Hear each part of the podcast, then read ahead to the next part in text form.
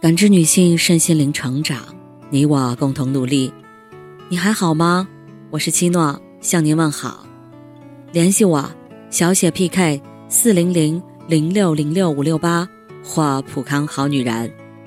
今天跟大家分享的内容是：好的爱情从不拿放大镜看对方。你有没有发现一种奇怪的现象？谈恋爱时。我们看到的几乎都是对方的优点，或是幽默，或是温柔，或是成熟，或是善良。但等真正步入婚姻后，却突然发现，以前的优点全都不见了，甚至变成了对方的缺点。幽默变成了幼稚，温柔变成了敏感，成熟变成了庸俗，善良变成了软弱。为什么恋爱时明明对方有很多优点，怎么到了婚姻中，我们看到的全是缺点？网上有句话是这样说的：“爱情是一颗蜜糖，会把对方的优点不断放大；婚姻是现实，会放大对方的缺点，缩小对方的优点，甚至掩埋。”谈恋爱时，我们往往放大了对方的优点。选择性忽略或无视对方的缺点。一旦走进婚姻，我们又习惯性放大对方的不足，彼此揪着各自的缺点不放。好的婚姻不是两个人没有矛盾和争吵，不是彼此没有缺点和不和，而是从不拿放大镜看对方。恋爱时，我们很容易犯的一个问题是。被对方的某一个优点所吸引，然后无限放大，在荷尔蒙的加持下，认定对方就是自己要找的那个人。然而，恋爱可以风花雪月，婚姻却是柴米油盐。浪漫的泡沫终会被现实戳破，在鸡毛蒜皮的琐碎中，对方的缺点也渐渐显露出来。于是，有了矛盾。有了争吵和指责，婚姻也变得岌岌可危。电视剧《人世间》中，周蓉和冯化成的婚姻，恰恰印证了这一点。还在上学的周蓉，无意中读到冯化成的书，瞬间被打动了。喜欢浪漫的她和冯化成开始书信交流，在交流的过程中，她深深爱上了这个才华横溢的诗人。即使冯化成年长他十几岁，在偏远的贵州，距离他几千公里，他还是义无反顾地踏上了寻爱之路。周荣留下了一封辞行信，瞒着家人，偷偷跑到贵州大山，和冯化成组建起了婚姻。起初，他们的婚姻是幸福且甜蜜的。周荣崇拜冯化成，冯化成珍惜周荣，只是。友情饮水饱的爱情，终究抵不过现实的琐碎。两人自从来到大城市发展后，就一直矛盾不断，争吵频发。在周蓉眼里，冯化成不再是那个充满才情的诗人，而是为了自己的诗歌能够获奖，四处求人投票的庸俗世故之人。主持人白岩松说：“相爱容易相处难，为什么难？”因为你得接受对方的缺点，难的就是接受的过程。相爱是欣赏对方优点，结婚是接纳对方缺点。接纳一个人的缺点，并不是一件容易的事，所以，这也是很多婚姻走向破裂的原因所在。在网上看到一个故事，网友六月二十五岁那年结的婚，刚结婚时。年轻气盛，经常对老公打游戏、睡懒觉等毛病深恶痛绝。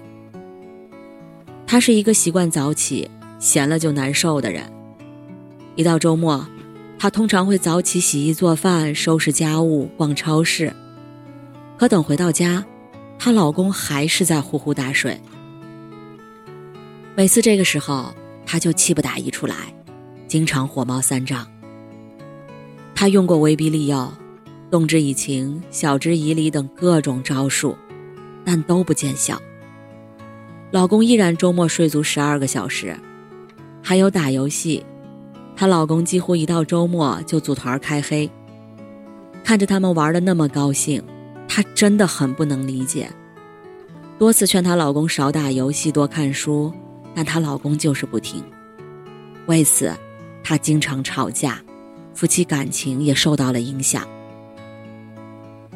后来有了宝宝，她好像突然变得通透了。老公是有一些缺点，但正事儿也没有耽误，钱也不少挣，还帮她洗碗做饭。想明白这些，她也就不再像以前那样。紧盯着老公的缺点，看他处处不顺眼。他们的关系也因此得到缓解，婚姻生活也融洽了不少。听过一句话，结婚就是和一个人的缺点过日子。如果你总是拿着放大镜看对方，揪着对方的缺点不放，那这样的婚姻很大程度上不会走得太远。这个世上。没有完美无缺的人，没有谁能经得起挑剔。想要守好一段婚姻，关键在于我们能不能接纳对方的缺点和不足。电影《心灵捕手》中，桑恩教授在回忆两年前去世的妻子时，说了一段引人思考的话：“我太太一紧张就放屁，她有各种奇妙的小特质。”你知道吗？她睡觉会放屁，有天晚上大声到把狗吵醒。她醒来说：“是你吗？”我说：“是。”我不忍心告诉她，他把自己臭醒了。天哪，他去世两年了，而那是我记得的事。像那样的小事很奇妙，那是我最想念的事。那些小特质。让她成为我太太。爱不是寻找一个完美的人，而是学会用完美的眼光欣赏那个不完美的人。因为婚姻的真相就是不完美，是缺点，是瑕疵，是各种磨合与碰撞。若总是用放大镜放大对方的缺点，不断挑剔指责对方，只会让两个人在痛苦的婚姻中挣扎。好的婚姻，从不拿放大镜看对方，而是接纳真实的个体。有人说，幸福的关键不在于有多合得来，而在于如何处理彼此的合不来。